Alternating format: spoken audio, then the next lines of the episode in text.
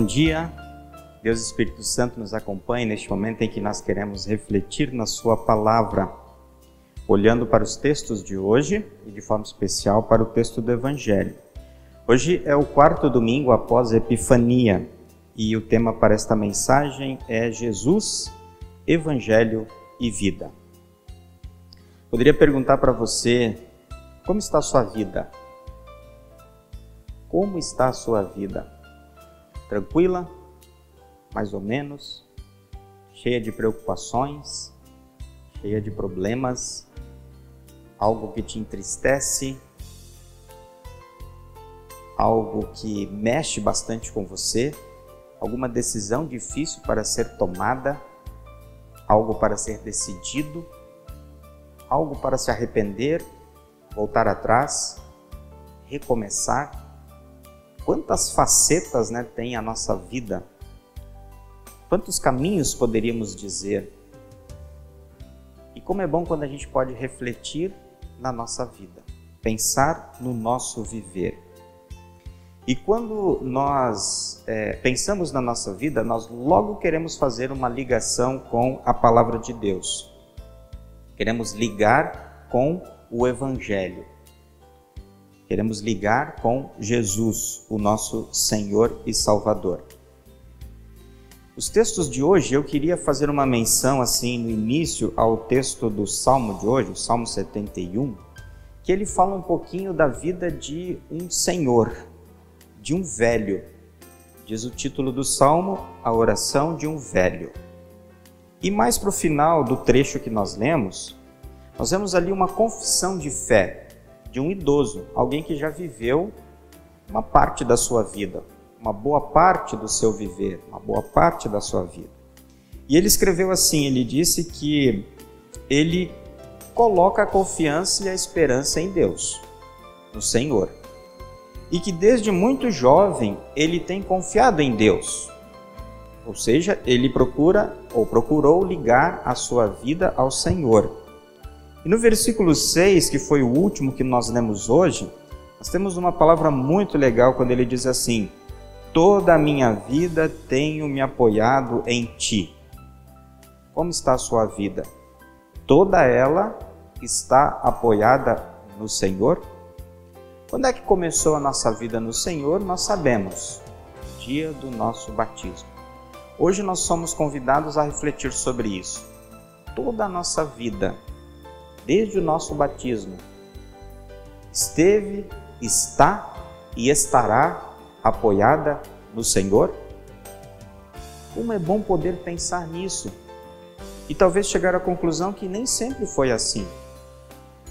E saber que Deus nos perdoa e diz: volte a apoiar a sua vida em mim, em Deus, no Senhor, no Salvador uma vida de retorno, uma vida de recomeços em Jesus, no nosso Deus.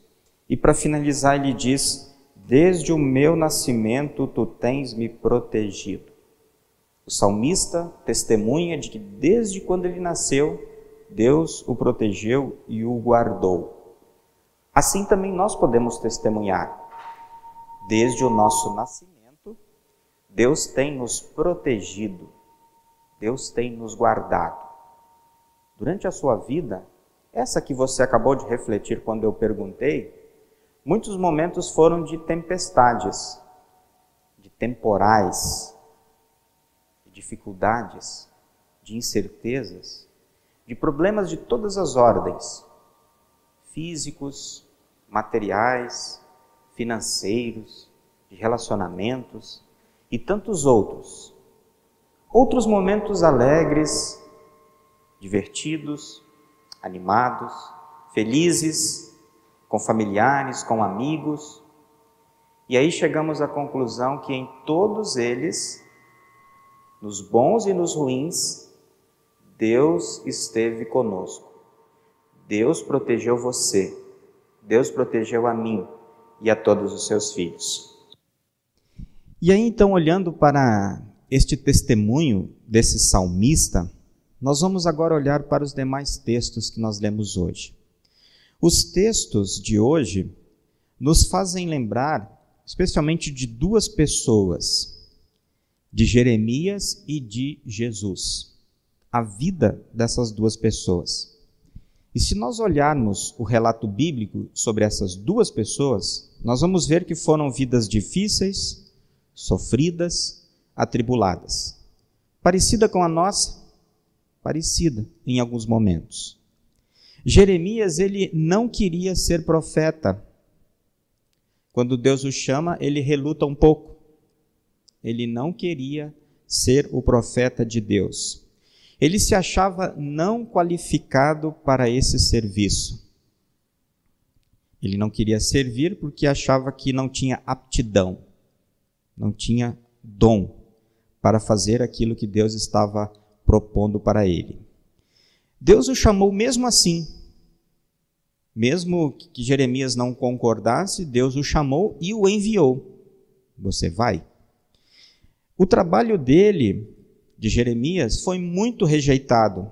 Nós vimos um pedaço do anúncio né, de Deus para Jeremias. Muita gente do povo vai rejeitar você e vai rejeitar a sua palavra.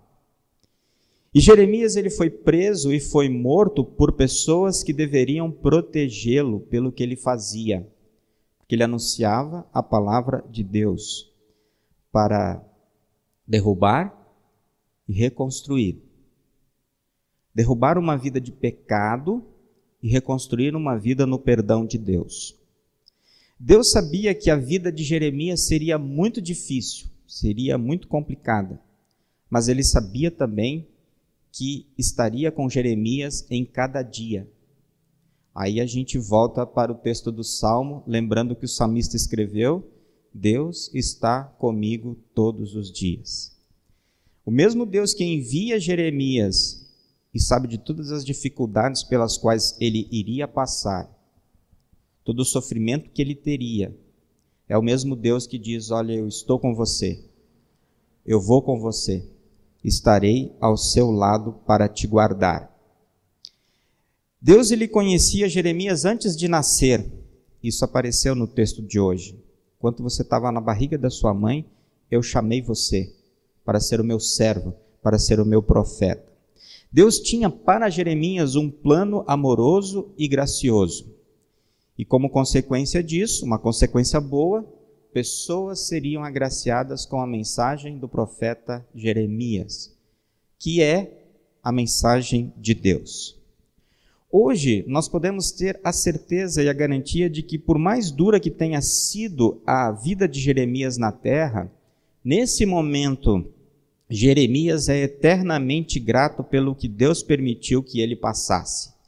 Nesse momento, Jeremias está alegre, jubilante, e dizendo: Senhor, obrigado pelo teu chamado, a mim concedido.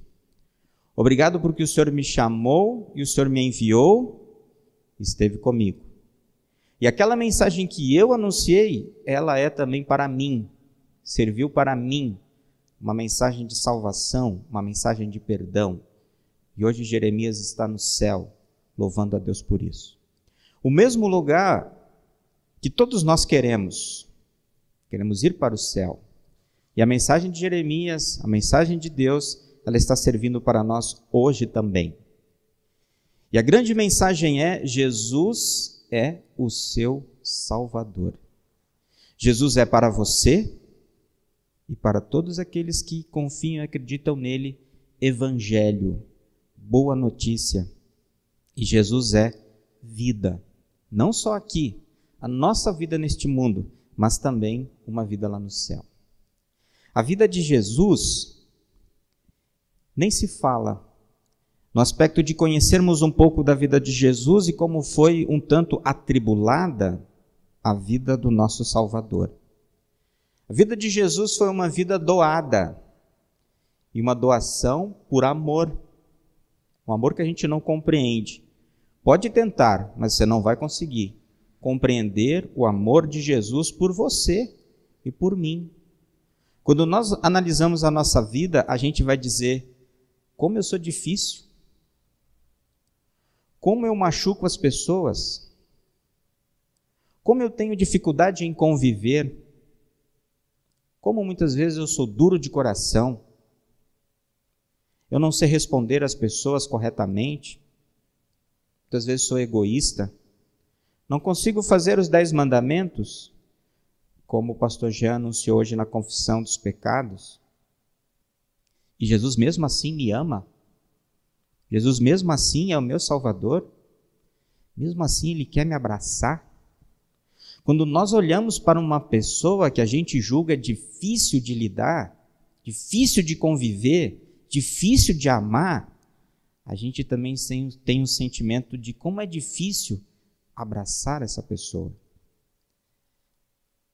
Porque Jesus é diferente de nós. E Jesus nos ama de uma forma incondicional.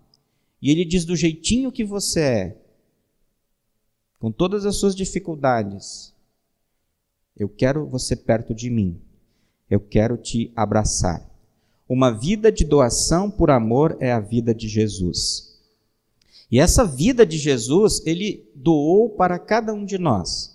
E agora, por causa dessa vida, nós também vamos viver todos os dias, aqui e lá no céu. O evangelho de hoje nos mostra alguns pontos, poucos pontos a respeito da vida de Jesus poucas coisas que Jesus fez. Ele fez tantas outras, mas o evangelho de hoje nos mostra algumas.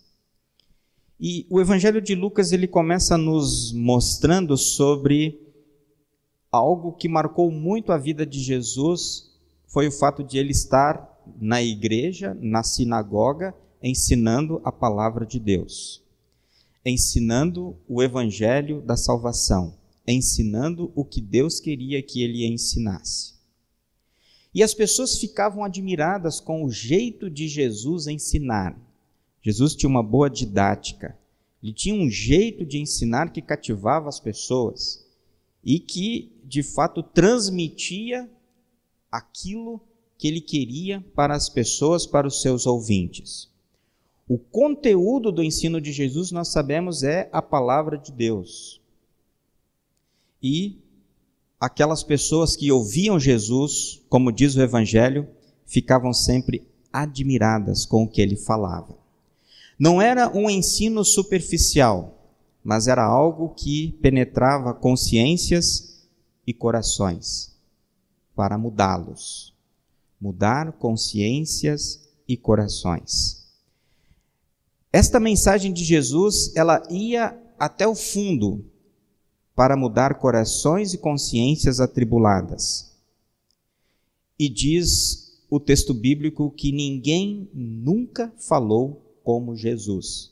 João 7,16 diz: Eles responderam: Jamais alguém falou como este homem. E aí, enquanto Jesus estava discursando, falando, pregando o evangelho da salvação, diz o evangelista Lucas que entra na igreja uma pessoa que estava possuída por um demônio. E esse demônio enfrenta Jesus, pedindo para que Jesus o deixasse em paz e fosse embora. Ali aquele demônio, ele invade a igreja e ele viola o lugar santo e também a hora santa. O momento em que a palavra de Deus estava sendo pregada, anunciada, ele quer tumultuar aquilo que é perfeito e é santificado por Deus um grito que ecoa em todo o prédio, em todo o ambiente e deve ter assustado aquelas pessoas. E com aquele grito, com aquela ação, nós sabemos que o diabo ele quer afastar Jesus das pessoas, as pessoas de Jesus. Ele não quer que Jesus atrapalhe os seus planos, o seu trabalho de trazer pessoas para próximo e perto dele, afastando pessoas do céu colocando pessoas no inferno. E Jesus então repreende aquele demônio, o mandando embora. Com o seu poder, a manifestação desse poder, da sua epifania, aquele demônio sai do corpo daquela pessoa e vai para longe. E a partir daquela fala de Jesus, aquele homem não é mais ferido no seu corpo pelo diabo. As pessoas, quando veem aquilo, obviamente ficam admiradas, porque Jesus tem autoridade sobre os espíritos imundos, sobre o diabo, E que grande mensagem para nós! O diabo não tem mais poder sobre você. Você que tem Jesus no coração, você que vive com Jesus, você que confia no seu Salvador. O diabo está de lado, ele pode te tentar e ele vai nos tentar, mas Jesus é mais poderoso do que ele. E ele venceu o diabo e ele dá esta vitória para todos nós também. A palavra de Jesus ela é poderosa. Só que aquelas pessoas que estavam ali ouvindo Jesus naquele momento e acompanhando aquele grande milagre, infelizmente, elas não avançam até a pessoa de Jesus. Elas ficam apenas no que os olhos veem, o milagre extraordinário que Jesus realizou. E aí muitos querem continuar com Jesus nesta vida, uma vida de receber milagres extraordinários apenas, sem se aprofundar na Sua palavra, que muda mentes, consciências e corações. E Jesus vai apontar este detalhe mais para o final do Evangelho, mostrando a grande necessidade para a qual ele veio. O grande objetivo da sua vinda não era essa, apenas de expelir demônios de pessoas, mas de mostrar a sua vitória sobre o diabo e de que agora as pessoas viverão pelo evangelho da salvação. As pessoas então falaram a respeito daquele milagre de Jesus. Ecoaram aquilo que tinham visto Jesus fazer. E Jesus, então, seguindo o seu dia, a sua vida, ele chega até a casa de Pedro. E nós vimos o milagre que Jesus fez na vida daquela senhora. Nós conhecemos esse texto. E quando Jesus entra na casa de Pedro, ele percebe, ele é avisado que a sogra de Pedro estava com febre. O que Jesus faz? Ele vai, cura aquela pessoa daquela enfermidade. No outro texto, o texto de Marcos, com respeito a esta história, ele registra que muitas pessoas, muitos doentes, foram levados até a casa de Pedro para que Jesus os curasse também. Tanta gente foi até lá que a porta da casa de Pedro estava repleta de pessoas doentes. E Jesus, com paciência e amor, impondo as mãos sobre essas pessoas, curou a todos. E aí podemos imaginar que tarde maravilhosa na vida daquelas pessoas doentes. Jesus ali curando cada uma delas com amor. Quando nós refletimos sobre isso, a gente pensa: Jesus podia vir e terminar com essa Covid de uma vez, né? E com tantas outras doenças que nos atormentam, que nos acompanham todos os dias. Problemas menores, problemas maiores. Por que é que isso não termina? Por que é que isso não acaba de uma vez? Você já fez essa pergunta? Talvez não uma vez só, né? Talvez muitas vezes. Por que isso acontece na minha vida? E às vezes a gente acha que isso acontece com a gente, né? E quando a gente conversa com alguém, a gente vai perceber, poxa, eu estou reclamando de barriga cheia. O meu problema não é tão grande, ou tão sério, ou tão grave quanto o problema da outra pessoa. Todos nós passamos por problemas na vida, situações de enfermidade. E por que é que não termina tudo? É uma, uma pergunta de difícil resposta.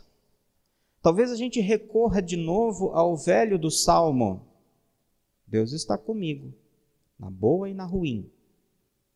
E a minha vida não é daqui. Jesus veio não para eu viver aqui, mas para eu ir com Ele para um lugar muito melhor. E enquanto eu não chego nesse lugar melhor com Jesus, eu vou encarando os problemas, as dificuldades, não sozinho, mas com Jesus. Não vamos encarar os problemas, as dificuldades sozinhos. Nós vamos nos perder. Nós vamos nos confundir. Nós vamos nos abalar. Nós vamos ficar tristes e não vamos saber qual é o caminho a percorrer. Mas com Jesus nós temos uma direção muito certa. Com sofrimento com, ou sem sofrimento, estaremos grudados com Jesus, próximos dele, caminhando para a vida eterna. E aí vem o ponto que Jesus ele reforça no evangelho de hoje e que é a mensagem para todos nós. Jesus ele diz para aquela multidão, para aquelas pessoas, eu preciso ir adiante. Eu preciso ir para outras pessoas, porque tem outras pessoas que precisam ouvir o evangelho da salvação. Porque foi para isso que o meu Pai me enviou. Para isso que Jesus veio para anunciar o evangelho da salvação.